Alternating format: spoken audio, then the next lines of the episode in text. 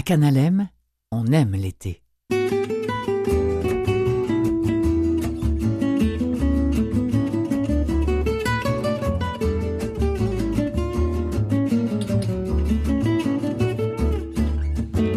Le vendredi 23 août, c'est Kevin Breton pour vous accompagner en cette journée de rentrée scolaire pour les professeurs et le personnel enseignant qui retournent aujourd'hui à l'école. Et pour m'accompagner dans cette heure et demie de M l'été, comme à l'habitude, c'est mon acolyte Emmanuel avec un M et deux L, Robitaille. C'est ah, c'est vrai. Allô. Emmanuel. Salut, comment vas-tu? Ça va? Euh, super bien. Aujourd'hui au menu, tu vas nous parler d'intelligence artificielle et de santé. C'est un sujet qui me passionne, moi. C'est vrai? L'intelligence artificielle, c'est ça, je vais avoir plein d'affaires à dire là-dessus. Là, tu vas m'écouter avec une oreille critique. Critique, peut-être attentif surtout. Tant que tu me juges pas, tout va bien. non, tu vas voir, c'est super intéressant, effectivement. Il y a énormément de découvertes assez flabbergastantes. J'ai hâte de vous en parler euh, davantage. On va parler également de la course 3-2-1 Go, qui est organisée par le groupement pour la trisomie 21, qui aura lieu ce week-end. Oui, absolument, avec Demain, Geneviève. en fait. Ce week-end, samedi, avec Geneviève, la directrice générale du RT21, on va aussi se rendre à Saint-Germain de Kamouraska pour découvrir le cirque de la Pointe Sèche. Un jardin euh, de métis qui est un jardin magnifique euh, qui se trouve en Gaspésie. On en apprend davantage sur celui-ci. Faut aller le visiter avant le jusqu'au 6 octobre. On a du temps. Oui, on a Parce que c'est loin, la Gaspésie, nous autres, on est à Montréal. Si on, on peut même se rendre à pied, on a le temps de se rendre à pied si on veut le faire, si on est bien motivé. Une personne qui revient de loin aussi, c'est Maxime Despomerlo qui revient du. Mexique, notre chroniqueuse culturelle. Elle va sûrement en dire plus sur son périple. Effectivement. Et euh, toi, Kevin, dans ton billet d'humour qui me fait toujours énormément rire, tu nous Mhm. parles cette semaine de comment survivre en fauteuil roulant aux fameuses auberges de jeunesse. Bienvenue à l'été, tout le monde.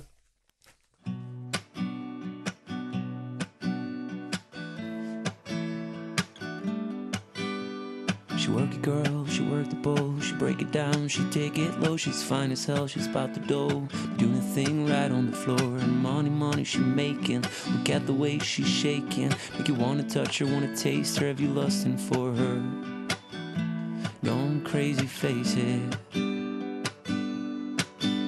She's so much more than you used to. Knows just how to move, seduce you. She's gonna do the right thing, touch the right spot, dance in your lap, be ready to pop. She's always ready when you want it. She want it like an info, the info. Show you where to meet her on the late night till daylight. The club jumping if you want a good time. She's gonna give you what you want. Baby, it's a new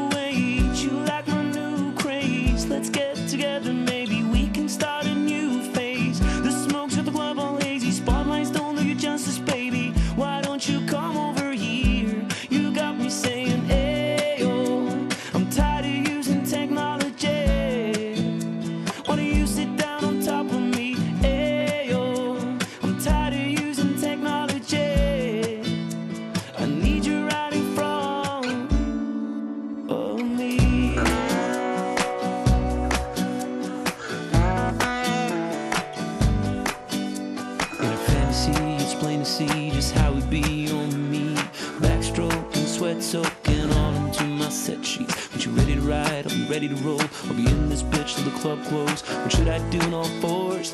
Now that that shit should begin to law. Different style, different move. Damn, I like the way you move. Girl, you got me thinking about all the things I do to you. Let's get it popping, shorty.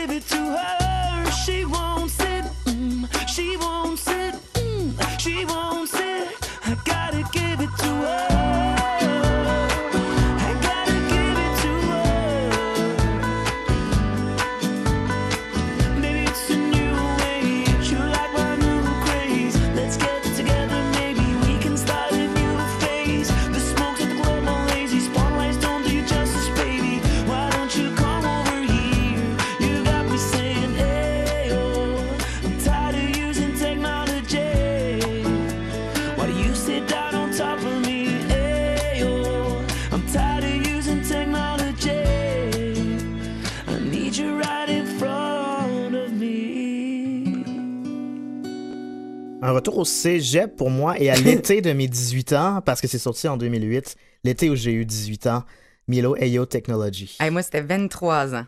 23 ans, On pas? universitaire. Euh, Non, on rajeunit pas, mais ça reste quand même extrêmement euh, beau, cette chanson. Mm. Justin Timberlake l'avait repris d'ailleurs avec 50 Cent. Il y avait eu comme un remake avec Timbaland aussi. C'est ce que j'ai réalisé en googlant la chanson, effectivement. Effectivement, donc les deux versions pour moi sont dans un contexte à, à écouter dans un contexte différent, mais toutes les deux aussi bonnes dans leur genre. Version, ouais. exactement.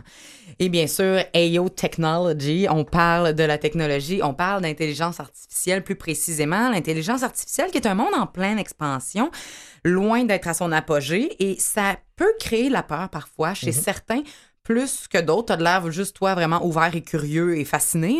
Non, ben, il y a aussi des dérives potentielles, effectivement. Ben, c'est ça, on a D'ailleurs, euh, Stephen Guilbeault, qu'on connaît comme un environnementaliste au Québec, a sorti un livre comme récemment qui s'appelait Le bon, la bête et le truand sur comme les bonnes choses qu'on peut retirer de la- de l'intelligence artificielle et les choses, les possibles dérives. Exactement. On a tous eu un- une crainte que ça dépasse un peu l'entendement. Mais comme dans toute chose inventée par l'humain et l'humain lui-même, rien n'est tout bon ni tout mauvais. D'ailleurs, euh, le symbole du yin et du yang nous l'exprime très bien. Dans toute bonne chose, il y a un petit peu de mauvais, puis dans toute Ouais. mauvaise chose, il y a toujours un peu de bon. Et, euh, et, et- et tu l'as dit, il y a d'autres euh, d'autres contributions de l'intelligence artificielle qui sont extrêmement prometteuses, fort sur la contribution positive de l'intelligence artificielle à l'égard de notre santé. À commencer par l'intelligence artificielle DeepMind, qui est comme la, la- la- la- le headquarter, c'est comme, Ouais. comme tu dis ça en français, le Quartier quartier, général. général, Ouais. de l'intelligence artificielle actuellement peut maintenant détecter des maladies des yeux, des maladies oculaires. On va jusqu'à dire que c'est au-dessus de 50 maladies oculaires différentes qui peuvent être diagnostiquées par DeepMind, et ça avec autant de précision qu'un médecin. Pourrons-nous désengorger nos systèmes de santé? Qui sait, en fait, on vise quand même à utiliser cette nouvelle euh, découverte-là comme un système de triage, dans la mesure où on va pouvoir prioriser euh, certaines personnes qui ont des maladies oculaires claires, qui ont été, euh, qui ont été découvertes et détectées, euh, qui sont graves et qui doivent être prises en charge euh, immédiatement, donc euh, rapidement. Et euh, la détection par l'intelligence artificielle est utilisée ici euh, est beaucoup plus rapide. On parle de quelques secondes pour obtenir des images claires et qui permettent de déceler une anomalie comparativement aux examens usuels actuellement utilisés qui prennent beaucoup plus de temps, euh, qui prennent des techniciens, qui prennent des ressources tant euh, technologiques, humaines et temporelles Ouais. beaucoup plus grandes. Plus encore. Et ça, j'étais... Je tombe en bas de ma chaise. L'intelligence artificielle euh, a été en désaccord avec des médecins quant à des pronostics et elle avait raison. Mhm. Voici ce qui s'est passé. C'est en Chine. Euh, Il y a une équipe de neurologues qui ont testé leur pronostic. Donc, un pronostic, c'est ce que l'on prévoit qui va arriver. Je crois que tu vas guérir, je crois que tu ne gu- guériras pas. Je crois que ça va évoluer de telle façon ou pas. Donc, en Chine, il y a une équipe de neurologues qui ont testé leur pronostic sur sept patients dans le coma. Ils ont rempli une échelle bien connue pour évaluer les potentielles résultantes. Donc, se réveiller ou pas étant une conclusion assez primordiale dans ce contexte euh, De coma? de Comatique. maladie, ben, de situation de santé, effectivement. Ils ont comparé, on parle de sept, euh, de, euh, non, on parle, de- je ne sais plus combien qui étaient, mais il y était quelques-uns. C'était une équipe. Alors, ils ont comparé leurs pronostics avec ceux, celui de l'intelligence artificielle à qui on a demandé de faire le même exercice. Et alors que les médecins se sont entendus pour dire que les sept patients avaient très peu de chances de se réveiller, menant à conseiller la famille de les débrancher Mhm. littéralement. Ouais. Donc, ils leur ont accordé un score très bas sur l'échelle qu'ils utilisaient. L'intelligence artificielle, elle, était complètement à l'opposé. Elle a accordé un score très haut à tous les patients dans le coma et son pronostic à l'intelligence artificielle, c'était qu'ils allaient tous se réveiller d'ici un an à partir du moment où le scan était passé. Scan qui servait à l'analyse, bien sûr. Et l'intelligence artificielle avait raison. Les sept patients se sont réveillés dans l'année suivant le pronostic. On explique cette efficacité-là, évaluée à plus de 88% de précision, au fait que l'intelligence artificielle peut analyser et considérer des détails absolument invisibles dans plus d'une centaine d'images prises de cerveau humain. Elle voit ce qu'on voit pas. Elle le prend en compte comparativement aux méthodes actuelles qui sont basées, grosso modo, là, sur des facteurs sociodémographiques comme l'âge, la condition de santé préalable à- à- au coma, et sur des méthodes pour évaluer les réactions. Euh, tu sais, souvent, on va. Je, Ouais. écoute, je suis pas médecin, là, mais il, va- il y a des aspects réactionnels qui, qui demeurent pas juste arbitraires. Mais il y a, il y a- il y a une notion d'arbitraire là-dedans et assez subjective, souvent. Et le les résultats ont été publiés dans le e-life et sans penser que ça va remplacer les médecins, au contraire, ça devient au contraire un outil excessivement prometteur pour les pronostics futurs dans des situations comme les AVC, les traumas crâniens. Ouais. Hey, c'est sept patients qui auraient été débranchés. Là. Absolument. Ça fait peur, bien que j'imagine le scénario inverse. Ça Oui. ajoute un peu les bases pour un synopsis de film d'horreur à la Black Mirror, un peu. Là. Moi, j'écoute Euh, tout ça, ça me fait trop filer mal. L'intelligence artificielle qui recommande de débrancher un patient, puis là, Finalement, le pas. médecin sauveur qui lui tient à sa cause, puis enfin. Mais oui, ça, comme tu dis, c'est un outil surtout parce qu'après ça, on va pouvoir se baser sur le type d'analyse que l'intelligence artificielle fait pour enseigner de nouvelles méthodes de détection aux êtres humains. Ben, en tout cas, actuellement, ça a sauvé cette vie, Mhm. on va se le dire. Et euh, pour certains chercheurs, certains scientifiques, l'intelligence artificielle serait notre plus grand espoir de créer un monde plus en santé. 86% des pourvoyeurs de soins de santé utilisent l'intelligence artificielle actuellement. D'ici 2020, c'est un investissement de 54 millions de dollars dans des projets impliquant l'intelligence artificielle sur euh, le plan de la santé qui vont être déployés. Comment elles vont être, comment cette intelligence artificielle sera utilisée? Je te nomme euh, quelques euh, utilisations. Tu vois que j'ai une page complète Rempli, oui. de, de possibilités euh, de ce qui va être euh, proposé. Et on me dit qu'il me reste une minute, mais je pense que je vais. on dépasse Maurice. On, On se garde. on se garde. Faut rassurer les gens avec des bonnes nouvelles aujourd'hui. Mais La promesse Effect- de la technologie. Effectivement. Donc, c'est sûr qu'on parle de base de données. Ça, c'est, ça, c'est, c'est déjà commencé. Là. Soit leur transfert, leur accessibilité également, rapide et partout. C'est la plus grande utilisation de l'intelligence artificielle et de l'automatisation. Actuellement, on parle de passeport santé, juste la centralisation de nos dossiers médicaux Ouais. dans les différentes pharmacies. C'est un peu une forme de. de, de, de, de- de- D'automatisation. Exactement. Merci. Manquait de vocabulaire. Et euh, donc ça, c'est sûr que c'est le plus évident. On pourrait l'utiliser pour des emplois répétitifs, comme des scans ou des rayons X qui seraient plus rapides, plus efficaces. Et euh, seulement les cas les plus complexes nécessiteraient une supervision humaine dans le futur. La robotique en chirurgie permettrait aux chirurgiens qui l'utilisent comme outil, parce qu'on serait, il faut quand même un chirurgien. Là, on parle que c'est Oui, un outil. Là aurait une précision beaucoup plus grande qu'avant. Et pensons à toute la nanotechnologie Mhm. qui est déjà présente. Heure, on fait des affaires qui ont aucun bon sens. Iron là. Man. Et j'ai pas écouté. Il utilise la nanotechnologie, mais là, on s'entend que c'est une vision futuriste. tu sais, moi, j'écoute euh, Il était une fois. Là, Ok. Tu sais, C'est pas mon genre, ben, ben de. Mais, mais c'est correct.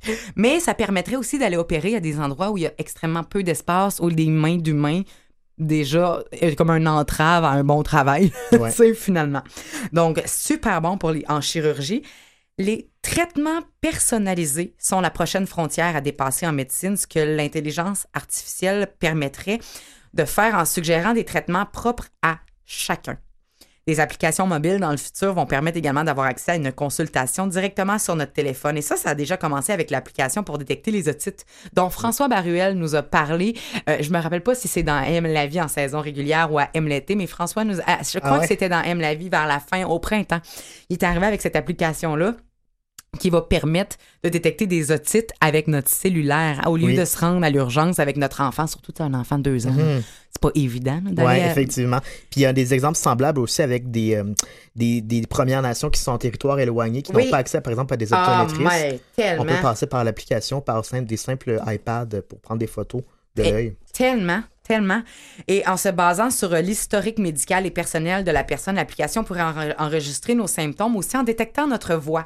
Vocalement, on serait comparé à une base de données de, ma- de gens malades, donc avec certaines maladies, et il y a des suggestions d'actions subséquentes qui pourraient être faites aux futurs patients. Les personnes atteintes de, maladies chroniques pourraient bénéficier d'une infirmière digitale qui peut monitorer la condition actuelle du patient et faire Oh. le suivi pour le traitement. Tu sais, on parle prendre la pression, la température, toutes ces choses-là quotidiennement. Une infirmière digitale. Moi, je vois plein On de est rendu là. scénarios de films cochons avec ce que. Mais j'ai l'esprit tordu. Mais j'ai l'esprit tordu. Ah, Mais ça s'en va vers là, hein, les Hey, robots ça, sexuels. C'est très bon. Ça s'en va vers là, les robots sexuels. Il faut, vaut mieux prévenir que guérir. Effectivement, effectivement, tu l'as bien dit. Ensuite de ça, on parle du développement de nouveaux médicaments qui est aussi prévu dans euh, les utilisations potentielles de l'intelligence artificielle. Ceci étant développé beaucoup plus rapidement à moindre coût. On parle d'économies de milliards de dollars dans euh, la pharmaceutique. La gestion de la prise de médicaments également pour euh, les gens à la maison qui ont des médicaments, tu sais, le petit display, je sais pas comment tu dis ça en français, mais c'est vraiment le, Un, un écran ou. euh, non, euh, pour les, les médicaments, on a, tu sais, le lundi, mardi, mercredi. Ah, un pilulier. Un pilulier. Voilà, aussi simple que ça. Des fois, le français, il se Des casse fois, pas la tête. hein, on part loin, puis dans le fond, c'est ça. Donc, le pilulier, des fois, il nous aide pas beaucoup. Hein. Il est juste là, puis il attend qu'on s'en occupe. Là, ça Ouais. serait peut-être l'inverse. Le pilulier nous taperait sur l'épaule et il dirait C'est mon tour, prends-moi. Ouais. Ce qui éviterait beaucoup d'oublis, beaucoup de, de, de, de problématiques reliées à dire. Parce qui qu'il y a des oublis. mettons. Parce qu'il y a certains oublis qui sont plus graves que Oui. d'autres, on va Oui. se le dire. C'est hein. assez fréquent quand tu prends des pilules contre l'Alzheimer d'oublier des choses. Fait que- Ben, c'est ça. Alors, et euh, la détection de cancer, de maladies cardiovasculaires pourrait être diagnostiquée aussi beaucoup plus rapidement grâce à des scans gérés par l'intelligence artificielle. On parle aussi de la possibilité de prévoir les maladies potentielles dont pourrait être atteinte une personne en fonction de sa constitution génétique. Ça, on scanne ta génétique puis on fait, OK, voici tous les potentiels. euh, Mais moi, ça, je trouve que ça crée des... Tu sais, moi, je pense, je crois beaucoup au pouvoir de la pensée dans la vie. Ouais, puis il y Puis a- je me dis, genre, si tu me dis que j'ai 19 potentiels, on, on dirait que je vais écrire, genre, ça m'intéresse pas. Ouais. Moi, c'est pas quelque chose que je veux savoir. Non, et les éthiciens sont un peu ligués contre ce système-là parce que si tu dis que si ton- les tests reviennent que tu as juste 2% d'avoir euh, des risques de cancer, ben les gens risquent de se laisser aller. Puis il y a d'autres facteurs environnementaux qui peuvent provoquer le cancer. Donc si tu te fies seulement à ça, non, ben, ça. tu te laisses aller. euh, puis là, ben, ça fait l'effet inverse. En non, fait. fait que moi, non, celui-là, je le prendrais pas. Mais pour la pression, les signes vitaux, on en a parlé, c'est un. Il y a, il y a un, morceau de tissu qu'on va pouvoir déposer sur l'avant-bras et qui va remplacer tout outil, ou- outil actuel pour pouvoir déceler des anomalies et alerter en cas de potentiel danger sur le plan de la santé. Tu sais, on parle d'ultrasons. Ça pourrait faire l'objet d'analyse de la part de l'intelligence artificielle pour déceler des anomalies dans le cœur, par exemple. Ça permettrait de poser un diagnostic plus tôt, plus tôt que l'apparition des symptômes en tant que tels, parce que les ultrasons sont tellement subtils qu'ils vont entendre des bruits du cœur qui, qui, qui, qui nous dit qu'il y a une anomalie, mais que nous, l'oreille humaine, n'est pas encore capable de détecter. Ouais. Alors, j'espère qu'après ces quelques applications potentielles et positives de l'intelligence artificielle, on capable de nuancer un peu Oui. plus et qu'on a un petit peu d'espoir, puis qu'au moins, on va se tourner vers ça. Il n'y a pas juste Terminator, il y a aussi du bon côté. Voilà.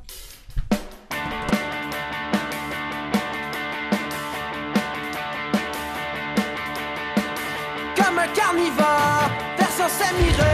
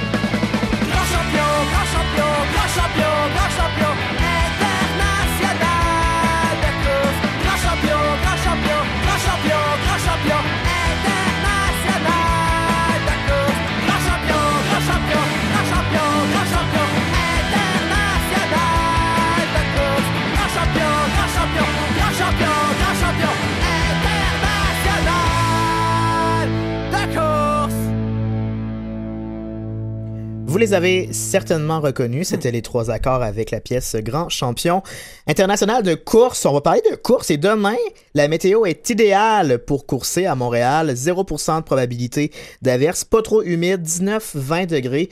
Bref, c'est une Ah, météo idéale ouais, pour, euh, pour aller courser. Pourquoi ne pas le faire en soutenant une bonne cause? C'est ce que nous propose notre prochaine invitée, Geneviève Labrec, du regroupement pour la trisomie 21, qui est avec nous au bout du fil. Bonjour Geneviève. Bonjour. Donc demain, 24 août, c'est un événement récurrent maintenant qui fait partie euh, de l'identité de votre regroupement pour la trisomie 21, la course 3-2-1 Go. C'est une douzième édition déjà. Oui, une douzième édition et la sixième édition avec comme porte-parole Maxime Leflaguet, donc on est bien content. C'est un- à la base, c'est une campagne de financement, mais il y a une autre valeur associée à cette course-là parce que la, ça sert à faire la promotion des saines habitudes de vie euh, ben, dans la population en général, mais particulièrement chez les personnes trisomiques. Pourquoi est-ce que c'est important de faire une éducation physique auprès de ces personnes? Ben, en fait, les personnes qui ont la trisomie 21 sont comme la population en général, on- font un petit peu moins de sport qu'il y a quelques années, bougent un peu moins. Donc, quand on a commencé la course il y a 12 ans, euh, à la base, c'était des coureurs, je, je vais dire professionnels, qui en faisaient beaucoup et on avait très peu de personnes qui avaient la trisomie 21 qui faisaient de la course à pied. Et de faire cet événement-là d'année en année, ben, ça le fait que les personnes se sont mis à la course à pied et on voit beaucoup d'amélioration au niveau de leurs euh, muscles, leur respiration, leur contrôle respiratoire, puis ça l'aide aussi au langage. On voit beaucoup, beaucoup de bienfaits et faire du sport pour la population en général, comme les personnes qui ont une trisomie 21, euh, ça l'aide au sommeil, ça favorise la détente, euh, ça crée de l'endorphine. C'est vraiment très important de faire du sport. Est-ce que vous diriez que les personnes atteintes de trisomie 21, donc les personnes trisomiques, euh, sont plus à risque? Est-ce que la sédentarité est un risque qui les guette davantage que la population en général, en raison peut-être des ressources moins à leur disposition pour faire du sport? Hum, je vous dirais, en fait, ils sont pas. Ça dépend de chaque personne, mais en règle générale, leur système est plus lent. Alors, le système digestif est plus lent, ils vont avoir tendance à faire un peu plus d'embonpoint parce que le système digestif est plus lent que Le, la le métabolisme, en fait, on parle. Exactement, Ah. exactement. Donc, si on leur donne pas très tôt des bonnes habitudes de vie et on Mhm. commence à faire de l'embonpoint, ça devient plus difficile, c'est un cercle vicieux. Donc, c'est important de, la- de leur montrer très tôt à avoir des bonnes habitudes de vie et de faire du sport. Et là, on, on aide aussi à faire moins de sédentarité. Mais je pense qu'il y a une responsabilité aussi des gens qui entourent nos enfants atteints de trisomie dans la mesure où des fois j'ai l'impression que c'est pas un réflexe de dire mon enfant est atteint de trisomie, mais je veux qu'il fasse du sport. J'ai l'impression que c'est un réflexe aussi à développer. C'est pas En toujours naturel. C'est très difficile aussi pour certains parents d'aller s'inscrire dans les cours de la ville parce que c'est Mhm. pas nécessairement adapté. Avec les années, on voit beaucoup plus de c'est plus facile qu'il y a plusieurs années, je vous dirais, de s'inscrire.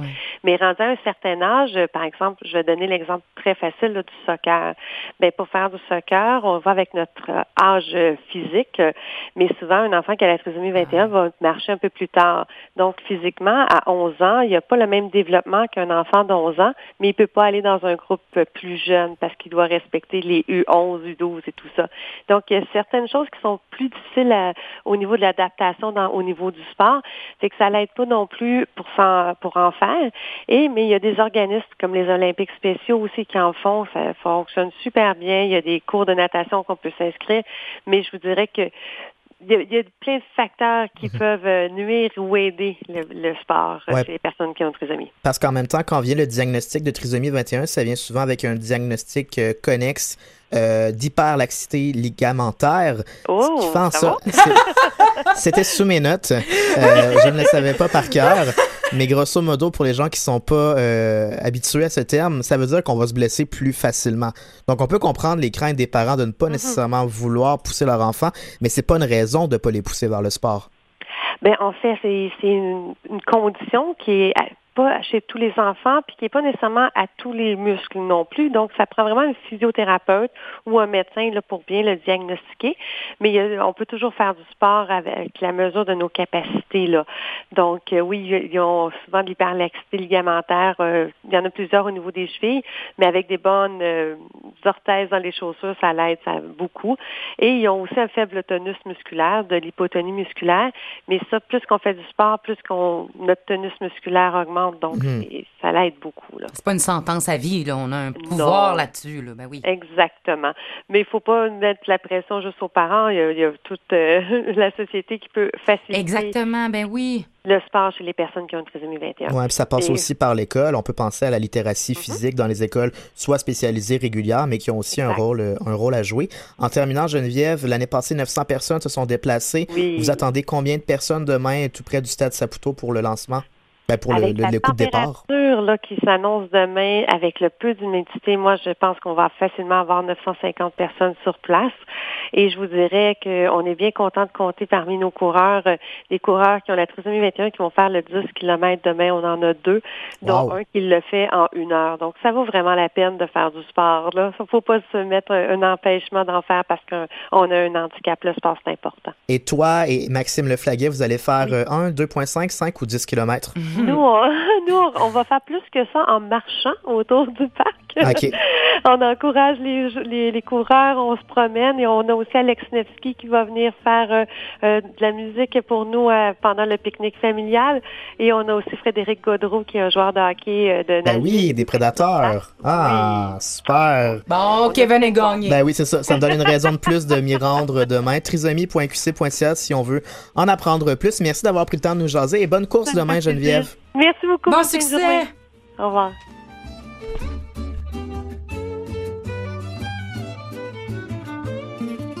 Et on se fait de retour dans un instant. À venir, la chronique culturelle de Maxime Despomerleau. Moi, je vous offre un petit guide de survie sur comment survivre en fauteuil roulant aux auberges de jeunesse. Tout ça, d'autres entrevues et bien plus.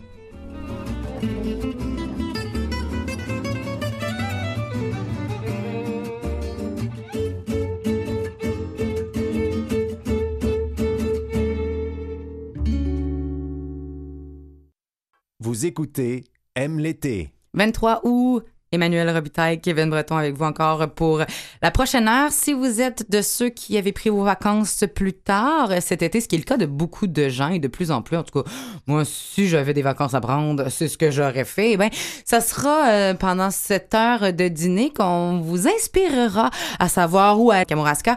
Et on parle également d'un jardin de métis. Est-ce que tu sais ce que c'est un jardin de métis, Kevin? Je l'ai appris en lisant la recherche et les auditeurs vont l'apprendre dans la prochaine heure. En Gaspésie. Un petit cirque a installé sa toile au cœur de la cité. Le magicien, comme un maître de bal, commence à répéter. Lance la terre au milieu des étoiles, dresse le chapiteau. Trouve un soleil en fouillant dans ses malles, ajuste son chapeau. J'ai l'honneur, l'avantage de vous présenter quelques scènes à peine imaginées. Les décors, les costumes sont un peu passés, mais ça pourrait bien vous arriver. Des bateaux venus de Chine nous ont apporté quelques tonneaux d'encre et du papier. Les Pierrots, les Colombines et même un arlequin sont venus de même et jouent pour rien. Un orage a prêté ses plus beaux éclairs pour illuminer la ville entière. Pour un bal sans égal dans la nuit des temps où sont invités les habitants. Si le temps nous accompagne comme il l'a promis, nous verrons les clés du paradis. Rapportées en taxi de la galaxie à mille années-lumière d'ici.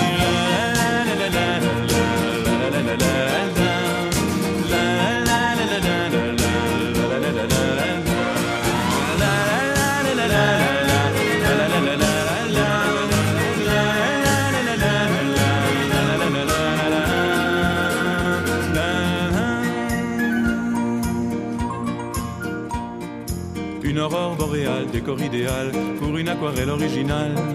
Jaillira du chapeau de Monsieur Loyal au moment le plus sentimental. Tous les anges et Lucifer, prévus au dessert, apportent un gâteau d'anniversaire. Qu'on verra de la terre comme une étincelle arriver de l'autre bout du ciel. Carnaval sans rival, la réalité, le hasard et la fatalité nous préparent dans le noir une éternité qu'il vaut mieux ne pas imaginer. J'ai l'honneur, l'avantage de vous inviter dans un univers à mon idée. Rien n'est vrai, rien n'est faux, tout est inventé. Et si vous voulez bien m'accompagner.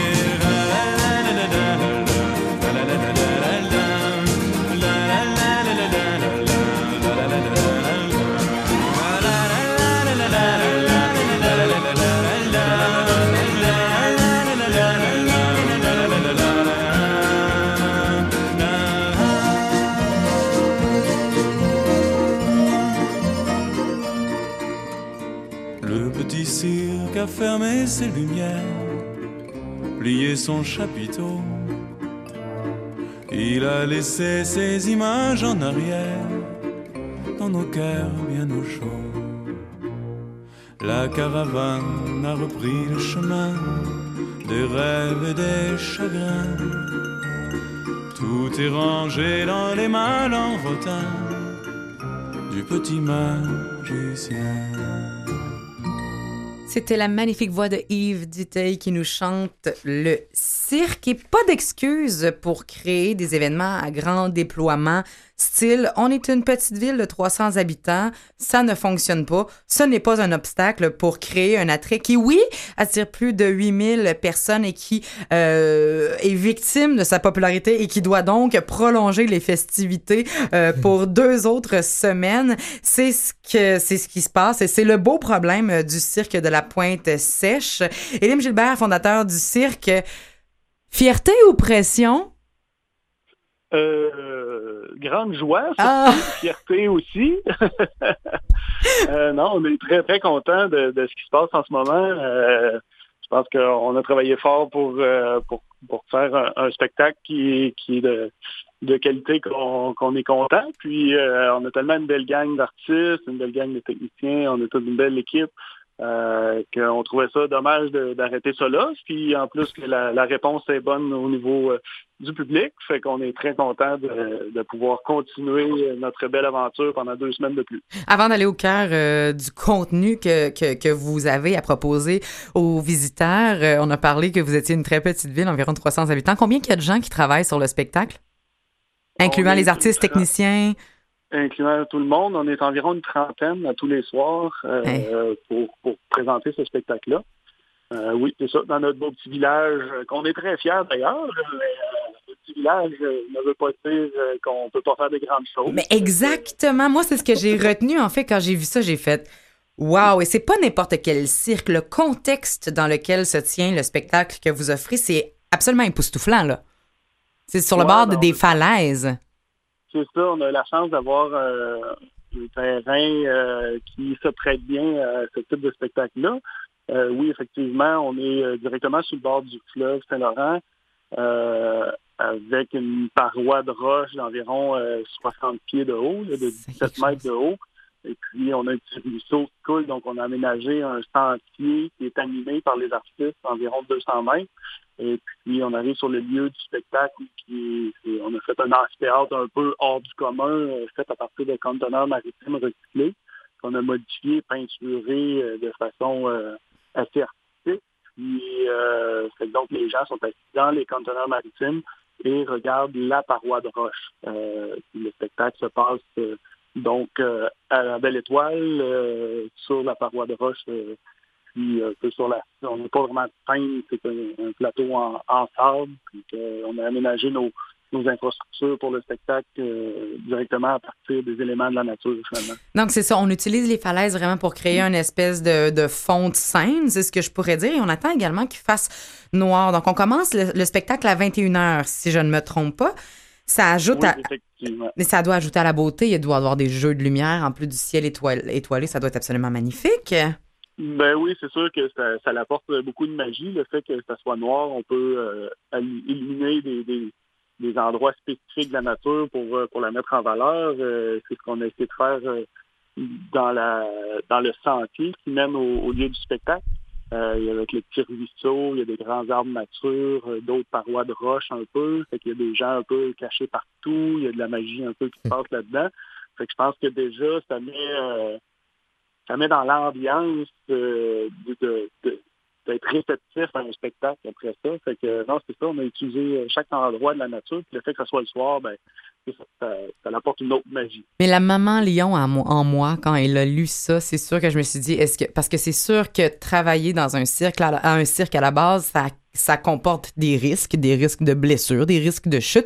Est-ce que avec les falaises, l'environnement, la noirceur, ça ajoute une notion de danger pour les artistes ou vous avez des précautions ou ça change absolument rien? Euh, pour nous, euh, j'ai pas l'impression que ça change quelque chose. C'est sûr qu'on est euh, les artistes sont, sont aux intempéries, donc c'est sûr que faut faire attention, euh, c'est les éléments de la nature. Euh, mais ça reste qu'on nos installations sont prévues pour ça. Euh, sont, on essaie d'être euh, 100% sécuritaire. Que je pense pas qu'on ait plus de de, de risque ou quoi que ce soit. Mais c'est ça que je me demandais. C'était une question très euh, néophyte, mais j'avais aucune idée. Puis je me disais, crime, me semble, il y a des éléments qui sont vraiment hors normes ici. Ouais. Est-ce que ça comporte On des- est loin des trampolines là, quand c'est des parois rocheuses. et des filets qui s'accrochent. à- Ben, exactement. Et à l'exception du lundi 26 août, c'est euh, du 21 août au 1er septembre inclusivement. Qu'est-ce qu'on fait en cas de pluie? Parce que là, j'imagine qu'il y a des limites, là. Oui, effectivement, on a nos limites. Euh, c'est ça. On, s'il y a faible pluie, on peut faire un spectacle. euh, parce que les- le public, lui, est à l'abri. Les artistes euh, sont, sont avisés, ont déjà pratiqué avec de la pluie. Donc, Mhm. euh, il peut y avoir un spectacle. C'est sûr que s'il y a l'orage et grand vent violent, là, on n'a pas le choix de canceller. Mais je touche du bois en vous parlant. Mais sur euh, 42 représentations qu'on a faites cet été, on n'en a pas cancellé aucune. Wow. Puis, il a mouillé pendant 10 minutes, une très faible pluie au début du spectacle. Euh, on était vraiment, vraiment euh, chanceux pour la température. Mais on a un Euh, été très clément. Un été, dis-je, très clément. euh, Ouais. Actuellement, pour tous les organisateurs de festivals et d'événements au Québec, en tout cas, c'est vraiment un cadeau Une belle saison, ouais. pour vous. Et, et je veux absolument parler, Elim, de, de cette idée qui, euh, qui sous-tend en fait l'émergence du cirque de la Pointe Sèche. Parce que oui, tu es le fondateur, mais tu es aussi un rassembleur. Puis ce qu'il faut dire, c'est qu'à quelque part, il y, a, cette idée de vouloir créer un milieu de vie, d'inclure famille et enfants qui était à la base de ce projet-là. Tu Peux-tu nous en dire plus? Parce que j'ai trouvé ça absolument magnifique, cette idée-là. Ouais, ben, c'est sûr que c'est un rêve, euh, un rêve personnel depuis depuis. Puis pour moi, c'est important la famille, c'est important la communauté. Euh, c'est important que les gens se sentent les bienvenus. Euh, qu'on a essayé de, de créer un environnement pardon, où ce que où ce que tout le monde peut se sentir les bienvenus pendant le, le- le- le montage des infrastructures. Il y a eu vraiment beaucoup de bénévolat. On sentait que la communauté était là derrière nous. Euh, On s'entend que c'est autant au 10% de la population qui travaille sur le show, là, tu sais. Ouais. Non, mais c'est vrai. Donc, on, nécessairement, ça crée un- une, une famille à l'intérieur d'une autre famille, là, tu sais. Ouais. Oui, oui, c'est ça. Puis euh, les projets farfelus, euh, ça, ça l'intrigue et ça l'incite des fois les gens à vouloir s'y greffer. Euh, fait que nous, on a essayé de, de faire un environnement euh, que tout le monde se sente les bienvenus. Euh, les, les jeunes familles, les, les enfants, euh, pour moi, c'est important, ça fait partie de la vie. Fait que euh, faut pas j'aime ça qu'ils soient autour de, de nous pendant qu'on fait nos quand on, si on peut dire travailler, moi j'ai pas l'impression de travailler parce que j'ai du plaisir, là, mais ça reste notre occupation de tous les jours. Et euh, j'ai pas le choix de faire un parallèle avec un cirque aussi populaire que le Cirque du Soleil ici au Québec. Comment on taille sa place? Est-ce que tu t'attendais à un tel engouement? Euh, c'est selon nos attentes, fait qu'on est très content déjà d'atteindre nos objectifs. Euh, c'est sûr qu'on est chanceux, justement, avec le Cirque du Soleil, avec euh, d'autres cirques au Québec. Oui. Éloise, et avec euh, Philippe Fabrique, qui font euh, qui font leur chemin. Puis je pense que le Québec, on est quand même des, des bons instigateurs de nouveaux cirques. Fait que euh, c'est un peu euh, le- public, je pense, est, est fier de, de ce qu'on fait au Québec, euh, est à la recherche un peu de ça. Fait que euh, on en bénéficie et on bonifie l'offre aussi. Fait que je pense que c'est une belle compétition. Puis on est très content de, de- de faire partie de cette belle grande famille finalement. Et ce que vous offrez, c'est absolument exceptionnel. C'est à l'extérieur avec les falaises, les ruisseaux, les arbres, un jeu de lumière, des containers maritimes peints et réutilisés. C'est unique au Québec. Ça se passe dans la région de Saint-Germain-de-Kamouraska. C'est le cirque de la Pointe Sèche et vous êtes en supplémentaire pour deux semaines. C'est du 21 août au 1er septembre inclusivement à l'exception du lundi 26 où les spectacles commencent à 21h. Et si on veut en savoir plus, on se rend sur le www.cirque-de-la-pointe-sèche.com. Bravo d'être un grand rêveur et d'amener ça dans la réalité, de nous faire rêver à notre tour, Elim. Ben, ça me fait un très grand plaisir. Une belle fin de saison à vous et à votre projet. Ben, je vous remercie beaucoup et une bonne fin de journée à vous. Bye bye. OK, bye bye. C'est un jardin extraordinaire. Il y a des canards qui parlent anglais. Leur donne du pain.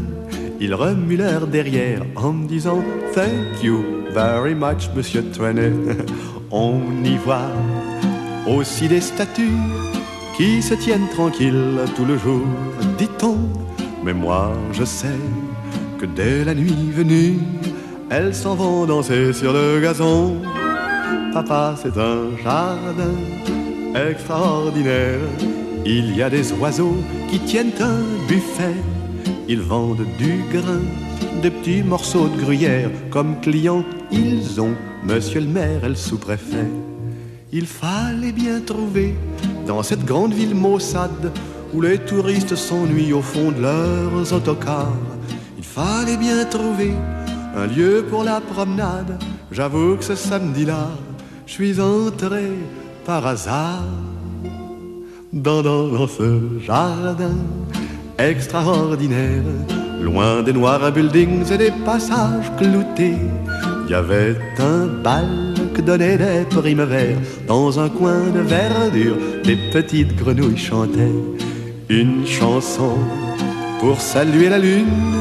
Dès que celle-ci parut, toute rose d'émotion, elles entonnèrent, je crois, la valse brune. Une vieille chouette me dit quelle distinction, maman dans ce jardin extraordinaire. Je vis soudain passer la plus belle des filles. Elle vint près de moi et là me dit sans manière Vous me plaisez beaucoup, j'aime les hommes dont les yeux brillent. Il fallait bien trouver dans cette grande ville perverse une gentille amourette, un petit flirt de vingt ans qui me fasse oublier que l'amour est un commerce dans les bars de la cité. Oui, mais, oui, mais pas dans, dans, dans, dans mon jardin extraordinaire. Un ange du bizarre, un agent nous dit Étendez-vous sur la verte bruyère, je vous jouerai du lutte pendant que vous serez réunis. Cet agent était un grand poète, mais nous préférions Artémise et moi la douceur d'une couchette secrète qu'elle me fit découvrir au fond du bois. Pour ceux qui veulent savoir où jardin se trouve, il est, vous le voyez, au cœur de ma chanson. J'y vole parfois quand un chagrin m'éprouve. Il suffit pour ça d'un peu d'imagination. Il suffit pour ça d'un peu d'imagination. Bal de nuit, les oiseaux, les fleurs émerveillées, Artémise, ô douceur, extase de l'amour. Je vous retrouverai ce soir à la veillée, belle et pareille au premier jour. Et je vous aimerai sous la clarté lunaire du jardin extraordinaire. Il suffit pour ça d'un peu d'imagination. Tant qu'à se rendre jusqu'à Saint-Germain de Kamouraska pour profiter du cercle de la Pointe Sèche, aussi bien continuer encore un petit deux Oui. heures sur la 132 et aller découvrir euh, la belle Gaspésie, où tellement de merveilles euh, nous y attendent, peut-être d'autres un petit peu moins connus. Moi, je savais pas qu'il y en a des plus grands jardins en Amérique du Nord. Les jardins de Métis euh, y sont. Euh, et pour en parler aujourd'hui, ben, on rejoint... euh, Pour nous informer, parce que Dieu sait qu'on est très, très néophyte dans, le- dans c'est le ça. domaine. T'as hein. pas le pouce vert, toi, Emmanuel? Non, j'ai le pouce vert, oui. mais j'aime les plantes, mais je les connais pas bien. Pour en parler aujourd'hui, le directeur général des Jardins de Métis, Alexander Refford, est avec nous. Bonjour, Alexander. Oui, bonjour. On est bien heureux de vous parler aujourd'hui. On a bien des questions sur. Effectivement. Est-ce qu'on est-ce qu'on- est-ce qu'on a raison de qualifier ça de joyau caché de- du Québec ou même de la Gaspésie? Ben, je pense qu'on a connu, euh, étant été ouvert depuis quand même 55 ans, mais effectivement, pour euh, ceux qui connaissent pas la Gaspésie euh, comme territoire magnifique ou encore les jardins de l'Est, mais on est à découvrir parce qu'on a effectivement une panoplie euh, toutes sortes de choses et qui sont d'ailleurs la meilleure maintenant durant cette belle été qui, qui prend fin dans quelques, quelques, quelques semaines pour nous. Là. Un mois, quasiment pratiquement jour pour jour. D'où le provient le nom Jardin de Métis? En fait, c'est un nom qui est attribué euh, à l'époque par l'État, en fait, parce que notre voisin immédiat des jardins, c'est la rivière Métis, Ah. qui est une rivière qui coule du sud vers le nord et qui se jette dans le fleuve. Et c'est ici, euh, c'est la même rivière d'ailleurs qui a atterri mes ancêtres à venir ici de Montréal parce qu'ils faisaient la pêche au saumon sur la rivière. Alors les jardins aujourd'hui sont bâtis autour d'une grande euh, villa, une grande maison euh, d'été, euh, camp de pêche qui a été construit en 1887. Et Wow. euh, ainsi, on a quand même un site avec beaucoup d'histoires, mais surtout euh, l'histoire d'une passionnée qui a façonné un site pendant euh, presque 50 ans, qui a modifié le paysage et qui a créé un des plus importants jardins euh, euh, sur le continent nord- nord-américain. Vous parlez ici d'Elsie Refford. Oui, qui était mon arrière-grand-mère, passionnée montréalaise d'adoption, mais Ah oui. quand même durant tous ces étés, euh, qu'est-ce qu'elle faisait, comme beaucoup euh, d'ailleurs de- des gens qui, qui ont des maisons ici à Métis-sur-Mer, elle quittait la ville euh, avec ses chaleurs, ses, ses, ses complexités, ses, l'avant- il n'y avait pas de cône orange à l'époque. Mais il y avait quand même déjà des bouchons de circulation, j'en suis sûr. ça. Alors, ceux qui avaient des moyens, mais ils fuyaient en fait la ville durant l'été. Puis euh, ici, on a le plaisir ou le l'heureux euh, avantage d'avoir la climatisation garantie parce qu'il fait quand même frais ici, euh, des beaux vents, des magnifiques euh, nuits fraîches. Alors, ceux qui cherchaient à, s'acclimater ailleurs, mais à Métis, ça fait quand même beaucoup d'attrait. Aujourd'hui, il y a quelques. Ben, L'œuvre d'Elsie s'est perpétuée là, à travers le temps, à travers même votre famille. Puis aujourd'hui, il y a quelques 3000 espèces qu'on retrouve dans ce jardin, dont je trouve sur votre site internet le fameux pavot bleu de l'Himalaya que je ne connais pas, mais si vous le mettez en vitrine, c'est que ça doit être une source de fierté particulière. Qu'est-ce qu'elle a de singulière, en fait, cette fleur ou cette plante? Mais il y a deux choses. Hein. Le bleu, c'était rarement octroyé euh, lors de la diffusion de la biodiversité euh, par euh, le créateur. En fait, il y en a très peu de fleurs bleues. Puis le pavot bleu en particulier a une majesté, puis quand même un, mystère. Pourquoi? Parce que c'est très difficile à cultiver. Il aime d'ailleurs les nuits fraîches de la Gaspésie et pas les nuits chaudes des les lieux urbains. Alors c'est cultivé sur les côtes euh, ouest du Canada, côte est un petit peu, côte ouest de l'Écosse et l'Angleterre, et surtout dans les dans les vallées des Himalayas où ça provient. Alors c'est une plante exotique euh, importée ici aux années 30 et qui, qui est toute évidence euh, s'est bien adaptée à notre climat et à nos réalités. Et euh, c'est possible de parcourir euh, donc le jardin à tous les jours jusqu'au dimanche euh, 6 octobre. Mais il y a aussi d'autres activités ponctuelles qui viennent s'ajouter à votre programmation. Est-ce que vous pouvez nous en glisser un petit mot? Oui, nous, on a le plaisir de partager le site avec euh, des touristes ou des visiteurs, des membres euh, tous les jours, mais en plus, on ajoute une programmation euh, assez étoffée, euh, qui soit des musiciens du Conservatoire de musique des Romski, qui soit des professionnels de différents domaines, qui soient les artistes en visuel.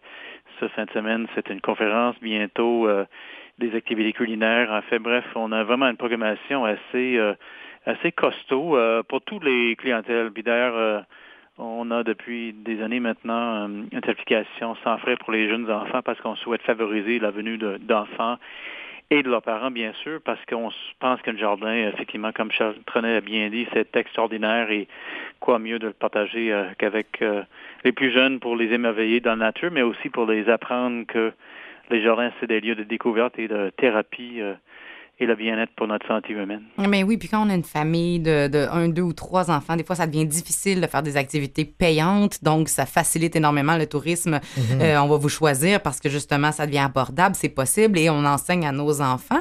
Mais euh, dites-moi, euh, Monsieur Rifford, quand on va dans le jardin euh, de Métis, est-ce qu'on on se promène et on ressort ou est-ce qu'on peut euh, rester sur place, manger, on peut y, y méditer, Oui, on, on je sais pas. des lieux de détente, euh, des bancs en masse pour euh, reposer. euh, C'est lire ça, c'est pas, un pas circuit continu puis on sort, là, on peut, on peut Non, profiter non, un petit peu. Là. minimum euh, deux, trois, des fois quatre heures. Ah, quand même. Des gens qui rentrent ici des fois à 8h30, qui quittent euh, à la fermeture à 8h. Ça arrive pas souvent, mais quand même, Mhm. effectivement, on peut. On a des salles à manger dans la grande maison, des expositions, un café, des boutiques. Alors oui, on offre vraiment pour tous les plaisirs. quand même, quelqu'un peut pas, facilement passer euh, trois, quatre heures ici pour euh, se ressourcer, mais aussi explorer toutes les collections, qu'ils soient botaniques ou encore dans notre musée.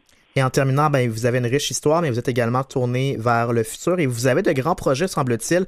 Vous avez reçu aussi une subvention importante du gouvernement fédéral.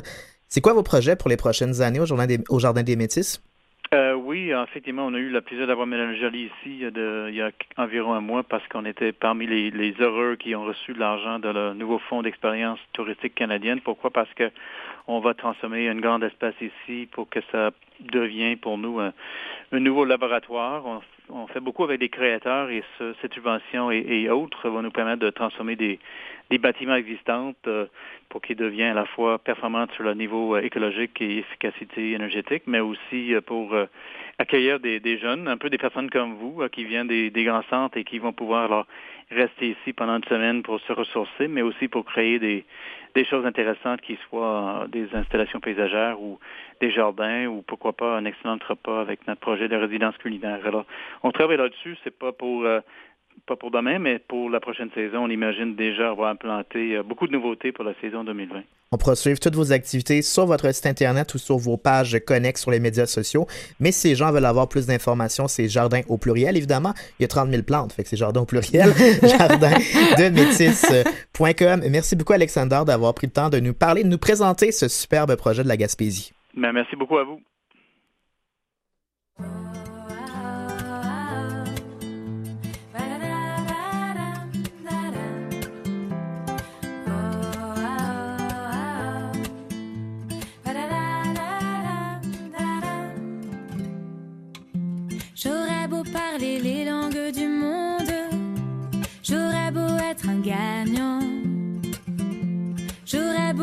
Pas des gens de l'ombre, j'aurais beau être puissant.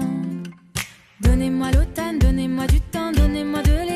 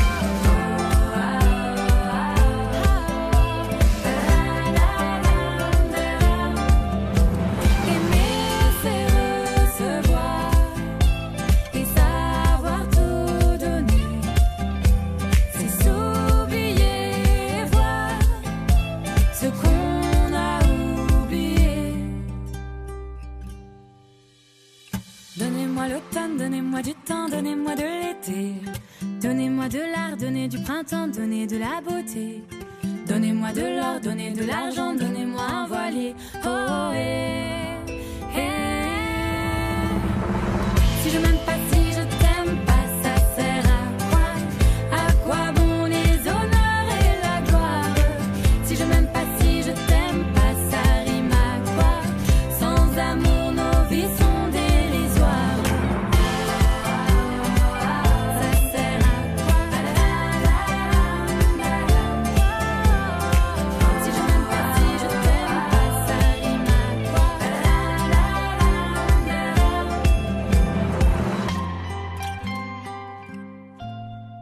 On vous rappelle que demain, ce sera la course 3-2-1 Go pour la trisomie 21. Si vous avez manqué notre entrevue avec la directrice générale Geneviève un petit peu plus tôt, ça me, ça me rappelle que j'ai écouté un excellent documentaire produit par Ami Télé, Je suis finissant, qui suit la dernière année à l'école de personnes avec une déficience intellectuelle et ce sera diffusé dimanche le 25 août à 19h sur les ondes d'Ami Télé. C'est un documentaire très euh, touchant sur l'école Irénée Lucie qui, a- qui accueille des étudiants avec une déficience intellectuelle, incluant des personnes avec la trisomie 21.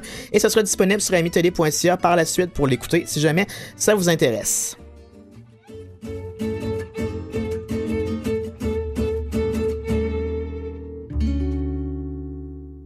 Vous écoutez Aime l'été.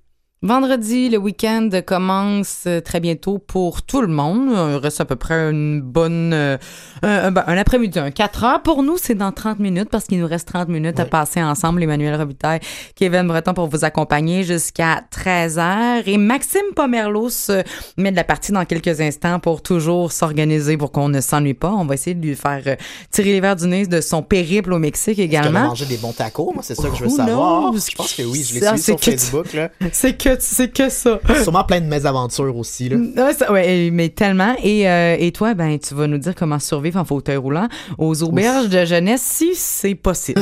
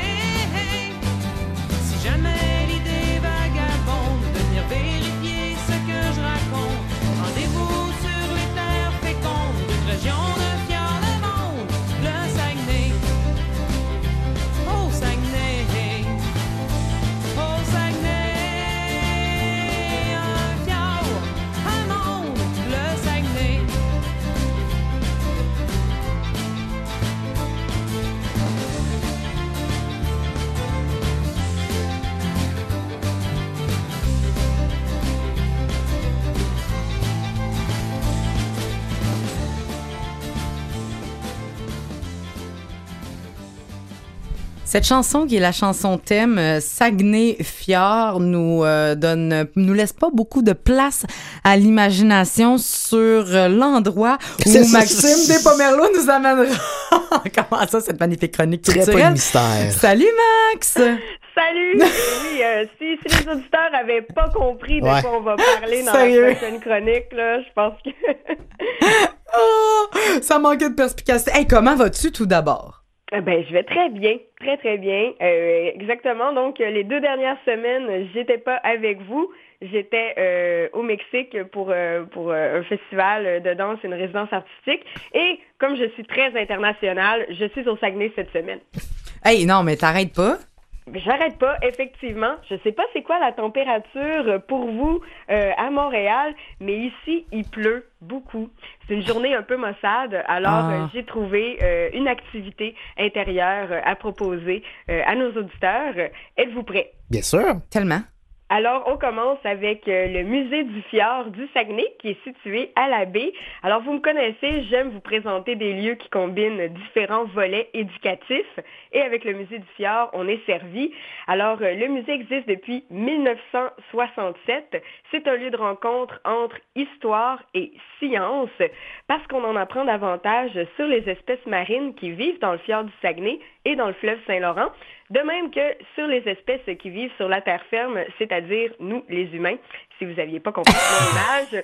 Euh, alors, on en apprend davantage sur la population euh, du Saguenay-Lac-Saint-Jean, mais aussi euh, du Québec en général. Il y a des espaces d'exposition permanentes et un espace pour les trois expositions temporaires qu'ils reçoivent par année. Je vous fais un petit tour d'horizon rapide. Les espaces d'exposition permanentes, d'abord, dès qu'on entre dans le vivarium du musée, euh, l'animateur vous dit salut et vous met un Bernard l'ermite dans les mains. Alors, euh, ah, c'est comme Un ça ça Bernard l'ermite. Et oui, c'est comme ça que ça Belle se passe. entrée au en matière. C'est ça, on est chaleureux et conviviaux et alors on vous Et met un original. Hey, moi, je m'excuse, là, je suis vraiment fan d'animaux. J'adore les animaux. Qu'est-ce qu'un Bernard l'ermite? Ben, Bernard l'ermite, c'est un petit crustacé qui vit dans sa coquille et qui la Ah. transporte sur son dos. Alors, euh, très sympathique, euh, tout gentil, tout doux. Alors, on Mais ça doit pas plaire à tout le monde. Ça, ça peut surprendre, je l'admets. Ça peut surprendre parce que c'est ce qui m'est arrivé. Ah! Et euh, tout de suite après, on peut nous mettre euh, un crapaud euh, dans les mains. Ah non, ça, tu vois, peut-être que je serais pas bien. Un scorpion, d'autres euh, d'autres d'autres créatures du genre. Mais il y a surtout une collection impressionnante d'araignées et d'insectes naturalisés, dont certaines pièces qui ont été fournies par une des animatrices passionnées du musée. À côté, on a l'aquarium euh, euh, du fjord. C'est un aquarium d'eau salée de 53 000 litres qui contient 650 spécimens de poissons et d'invertébrés. L'eau est maintenue tout près de 0 degré euh, parce que ce sont des poissons de fond. Et euh, c'est très, très étonnant lorsqu'on touche justement à la vitre et il y a de la buée euh, tout le temps parce que c'est très, très Mhm. froid. Mhm. Ils ont un bassin de manipulation tout près pour pouvoir toucher aux étoiles et aux concombres de mer aux con- et aux oursins. Et puisque le bassin est surélevé, euh, ils peuvent nous permettre en fait d'y toucher. Euh, Les animateurs vont prendre un bac d'eau pouvoir prendre les spécimens d'oursins ou d'étoiles ou de concombres et pouvoir euh, les mettre à notre hauteur finalement. On peut les manipuler aussi. Alors c'est une attention qui est euh, appréciée euh, des visiteurs en fauteuil roulant, autant que des enfants aussi qui sont petits, qui ne peuvent Mhm. avoir Oui. accès au bassin. Et il y a euh, l'exposition, si on tombe plus du côté histoire, euh, des racines et des rêves, c'est euh, à partir du fichier scientifique Balzac. C'est un fichier développé depuis 45 ans à l'UCAC, à Chicoutimi, en collaboration avec l'Université Laval, l'UCAM, l'Université de Montréal. C'est un outil pour organiser la généalogie et ça se base sur les actes civils du Québec principalement de mariage, mais aussi de naissance et de décès. Et donc, on en apprend plus sur la structure de la parenté de la population euh, au Saguenay-Lac-Saint-Jean, mais aussi du Québec sur les 400 dernières années. Alors, on déboulonne certains mythes euh, comme celui qu'il y a deux, quatre ou dix filles au Saguenay pour un gars. C'est pas vrai. Il y a plus de naissances de garçons enregistrés dans la région que de filles. Ah! Une bonne affaire de régler. Un mythe, exactement, une bonne chose de régler. Et on découvre des liens avec euh, nos liens avec les communautés autochtones. On voit même un aperçu hypothétique des noms de famille qu'on aurait si euh, on avait choisi les matronymes plutôt que les patronymes. Ah, j'aime ça. Euh, c'est T'en sais-tu? T'en connais-tu par cœur ou ben il faut vraiment faut Non, aller par- consulter cette liste? Par cœur, non, il faudrait aller consulter la liste. Par contre, ce que je peux vous dire, c'est que ça ressemble beaucoup plus à des noms de famille français Ah! que québécois. Et euh, fait divers, euh, mon nom de famille, moi, c'est Despomerleau, le D étant pour démarrer. Mhm. Et j'ai appris que le premier mariage d'un démarret au Québec avait lieu en 1712. Au et le premier mariage d'un Pomerleau a été célébré en 1843. Alors, on apprend des petits faits comme ça. Mais c'est fun! Oui, et rapidement, l'exposition temporaire qui est présentée jusqu'au 3 novembre, c'est une exposition internationale de dinosaures articulés. Aimez-vous les dinosaures, les amis? Moi, j'adore les dinosaures. C'est lequel ton préféré? C'est, oh mon Dieu, j'hésite beaucoup, mais c'est toujours le T-Rex. Je le Ouais. trouve cute avec ses petits bras. Moi, c'est le long cou. Je connais pas son vrai nom, là. Mais un Le des. brachiosaure, il est très gentil. Ben, exactement. Et moi, un des films forts de ma jeunesse, qui, je trouve, ne perdure pas nécessairement dans le temps. C'est pas le premier film qu'on présente à nos enfants, mais c'est Petit Pied le dinosaure Ouais. que j'ai écouté 150 milliards de fois. C'est vrai, c'est vrai, c'est un excellent classique. Mais, hein? Mais effectivement, donc on peut voir au musée du Fjord plusieurs spécimens qui sont Ça peut être assez impressionnant pour des jeunes enfants, je vous le dis. Mon, mon filleul de 4 ans a un petit peu figé au début, Ah! mais euh, ça s'est bien passé par la suite. Je confirme que c'est une activité familiale. Et euh, il y a des fossiles qui sont présents aussi. Euh, il y a- vraiment, c'est pour se mettre à jour sur les nouvelles connaissances paléontologiques. Les dinosaures avaient des plumes, avaient des couleurs. Alors, on peut tout découvrir ça euh, au musée du Fjord, euh, qui est à la baie. Euh, donc, une, une parfaite journée pour sortir et y aller. On s'ennuiera pas, on va se le dire. Merci, Max. Il y a exposition également. Il y, a- il y en a d'autres. Yoko Ono. Oui, exactement. Yoko Ono, qui est au Centre Phi jusqu'au 15 septembre, elle présente Liberté conquérante, Growing Freedom et les, bon, les instructions de Yoko Ono et l'art de John et Yoko. Euh, c'est mené par la Fondation Phi et dans le fond, Yoko Ono n'a plus besoin de présentation, évidemment. Non. Et, euh, Mais personnage très polarisé hein, dans, dans l'histoire de la musique quand même. Absolument. Je ne m'exprime pas sur un sujet aussi Oh, moi non plus. Mais ce que je peux te dire, c'est que je connais quelqu'un qui a été voir l'exposition et qui l'a extrêmement apprécié. Centre Phi? C'est magnifique, oui, au Centre. À Montréal, euh, on peut le Oui, à. Montréal, euh, qui regroupe aussi euh, le DHC Art qui, qui ont, qui ont fusionné. Alors, on voit plusieurs campagnes que- qu'elles ont, qu'ils ont initiées ensemble, comme War is Over. La Mhm. partie de l'expo est basée sur l'écoute, donc on invite les gens à, à venir avec un casque d'écoute, mais il y a aussi euh, des casques qui sont disponibles à l'accueil. Sinon, vous devez avoir un jack, un, un corps avec vous. Euh, il y a plusieurs événements spéciaux qui se déroulent en marge de l'exposition. Euh, des séances de yoga pour la paix, de la musique pour donner espoir à la paix. Mais le 4 septembre, c'est Dissection. Yoko Ono, c'est une série d'événements présentés euh, qui accompagnent l'exposition et, et avec le festival Quartier Danse, c'est un parcours déambulatoire dans l'exposition qui aura lieu avec le danseur sourd Kyle Glover, dont j'ai souvent parlé à Canal M, et qui a un travail très intéressant. Alors, euh, c'est gratuit, comme tout l'accès à l'exposition. La performance a lieu de 19h à 20h15 et il y a une discussion qui va suivre euh, par la suite, donc le 4 septembre prochain, à ne pas manquer. Et avant ça, on a le dimanche, ce dimanche 25 août, Compte sur le parvis qui nous attend, c'est ça? Oui, exactement. On clôt la saison estivale à la Maison de la littérature de Québec ce dimanche. Euh, les contes sur le parvis, parce que la Maison de la littérature est dans un ancien temple, donc euh, la, la formule d'une église. On se retrouve sur le perron de l'église pour euh, des contes et légendes avec le conteur Marc-André Fortin, qui se définit Ah. lui-même comme agrémenteur d'histoires sûrement vraies.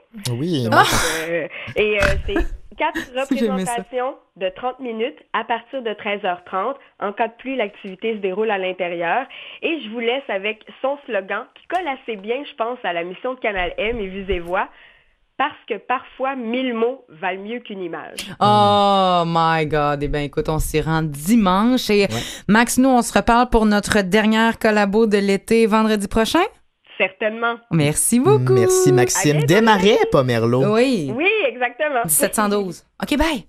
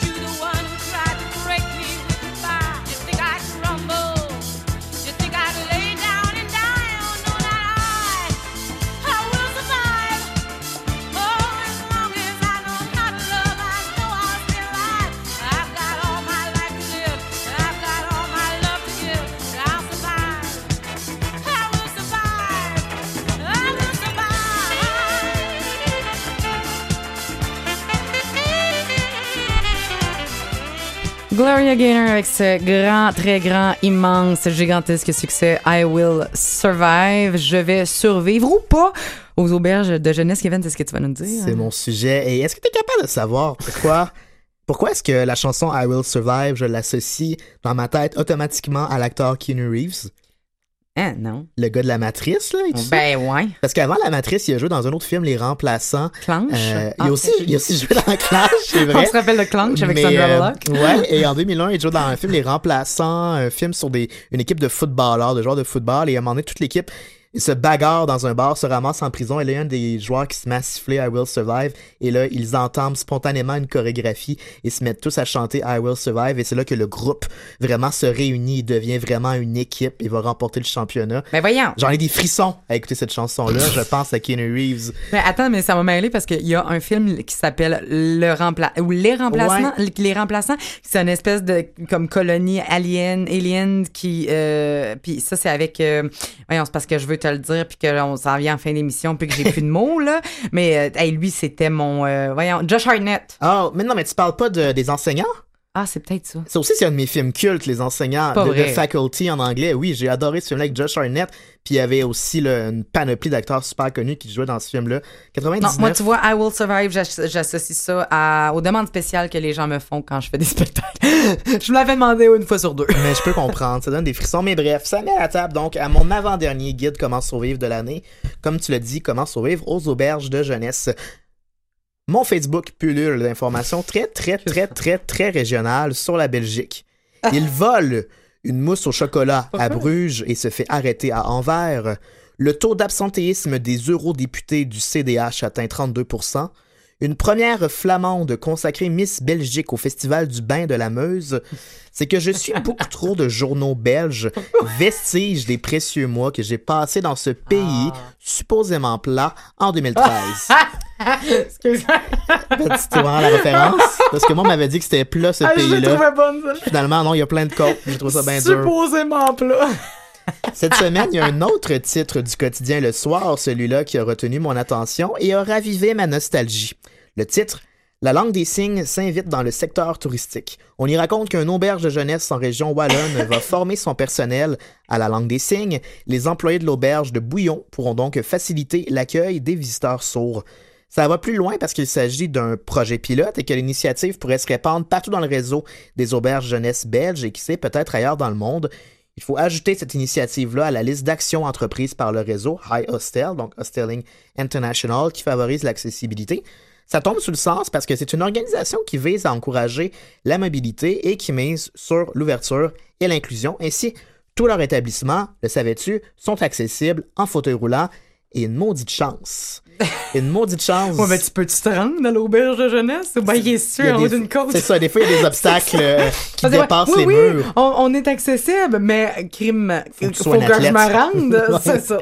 N'empêche, ils m'ont souvent, ils m'ont souvent sauvé euh, la vie. Ces auberges au parfum ambiant, certes discutables, m'ont dépanné dans mes escapades à travers le monde. Je racontais la semaine dernière mes mésaventures avec les richissimes hôtels d'Ottawa. Avec une partielle du budget, les auberges réussissent à offrir un séjour plaisant aux visiteurs en fauteuil roulant, probablement en faisant quelques économies sur le savon en vrac et la décoration. Malgré tout, il y a quelques directives à suivre avant d'entreprendre un séjour en auberge lorsqu'on se meut en fauteuil roulant. D'où bien sûr ce guide, dont je crois crédible, étoffé par mon expérience de deux semaines consécutives passées dans le même lit simple d'un auberge de Namur. C'est que lorsque je déménageais en Belgique, de la bonne bière, des moules et des frites m'attendaient, mais pas un toit, un élément qui est pourtant assez essentiel dans la pyramide de Maslow. Je me suis donc résigné à vivre dans un auberge en attendant de me trouver autre chose, entouré de ronflements polyglottes et de bas qui sèchent à l'humidité sur des rebords de lit. Livin la vida loca, pas tout à fait. Mon premier conseil est de rapidement faire votre territoire dans ces quartiers de lits superposés. À moins d'avoir un frère jumeau qui t'a forcé à vivre sur le bunk du dessus toute votre enfance, il est peu probable que vous soyez habitué à grimper des escaliers de fortune pour rejoindre les bras de Morphée. Ne faites donc pas comme moi à Londres, alors que j'ai réservé mon lit dans une chambre, oui, sans toutefois préciser que j'avais, ouais, besoin du lit du bas Oh non. et revenir bien tard, un peu éméché par l'alcool, constatant qu'un beau gosse au bois dormant était confortablement installé déjà, ne me laissant que deux choix. Le réveiller pour lui demander de prendre le lit du haut ou le prendre en cuillère pour le one night stand le plus incongru de ma vie. J'ai donc plutôt choisi d'escalader au péril de ma vie, Pas tel un petit Peter Parker, le maître et demi menant à l'Eldorado du sommeil, avant de perdre pied et dignité. Bang! Do you need help, good sir? Tabarnak, oui, dis-je. si vous avez réussi, contrairement à moi, à prendre possession d'un lit à la hauteur de vos ambitions, le travail n'est pas terminé. Les lits d'auberge jeunesse, par souci de propreté de paresse, proposent un concept de literie do-it-yourself. C'est donc quelques draps plutôt blancs et une nappe de tête qui vous attendront sur votre matelas, et c'est à vous de les assembler. Mais les draps contours sont une invention du diable, comme on le sait tous. Personne aime ça, essayer de faire épouser les formes d'un matelas sur un maudit drap bizarrement hexagone. C'est pas censé avoir quatre côtés, ça. Ainsi, c'est encore pire dans le noir, sous les renflements de vos colocataires du jour. Imaginez quand vous avez une motricité fine, déficiente, je vous, suggère donc de simplement demander de l'aide aux sympathiques préposés à l'accueil qui vous aideront à bien dormir une bonne fois pour toutes dans le merveilleux royaume des auberges de jeunesse.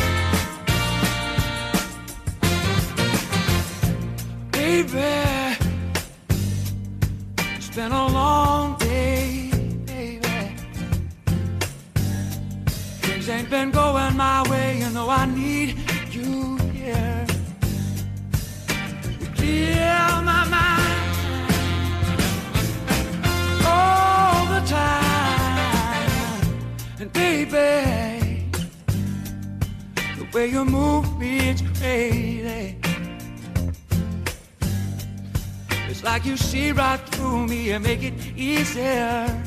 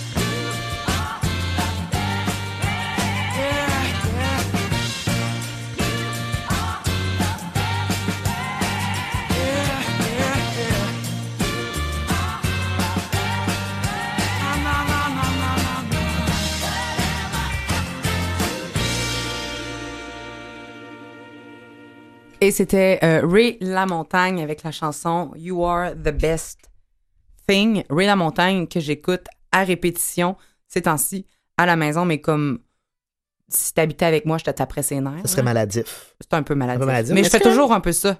Je suis tout le temps un petit peu, j'ai un petit toc, là. Ouais. Le quand que je jam sur quelque chose, ça. Tu brûles pas des chansons dans ce temps-là? Tu deviens pas comme complètement... euh, Jamais. Non? Ah non, non, moi j'ai encore des chansons juste- préférées de, de- Ça fait 20 ans. là. I Will Survive. Non. T'es pas tanné qu'on te la demande? Euh, non, mais tu peux pas faire ça. Il faut que tu acceptes là, ce, genre- t'acceptes. ce genre d'affaires. Je veux absolument te dire, Kevin, avant que tu nous quittes, que je crois que cette chronique, ce billet d'humour euh, Mhm. que tu viens de faire avec ton Living la Vida Loca et la réponse que tu as donnée à, à- au sir qui t'a offert de l'aide et mon highlight de l'été. Ouais. Je sais pas si j'ai autant ri dans une de tes chroniques ou dans Bon. une toute autre chronique euh, au micro, mais vraiment, c'était très drôle. C'est gentil de ta part. euh, à- en dehors du micro, tu m'as demandé ce que je. Ma demande spéciale pour ta, sûr, ton billet d'humour. J'hésite entre comment survivre en fauteuil roulant au camping et comment survivre en fauteuil roulant à l'hiver. Il y a aussi la rentrée scolaire, mais je me dis, ça, on peut se débrouiller. Fait que je te- je t'en donne deux. Fais-moi une surprise la semaine prochaine. Ça Parfait. marche? Je vais être là, fidèle au poste. J'espère que vous serez là également euh, parce que c'est tout pour nous pour aujourd'hui, c'est tout pour la semaine. Je vous souhaite un excellent week-end. Merci Kevin Merci, d'être toujours à mes côtés. Merci à Maurice Bolduc en régie, à Claire Guérin à la recherche, Louis Garon à la coordination. Merci tout le monde d'être toujours là avec nous et euh, l'été, ça recommence lundi 11h30. Bon week-end. Bonne fin de semaine.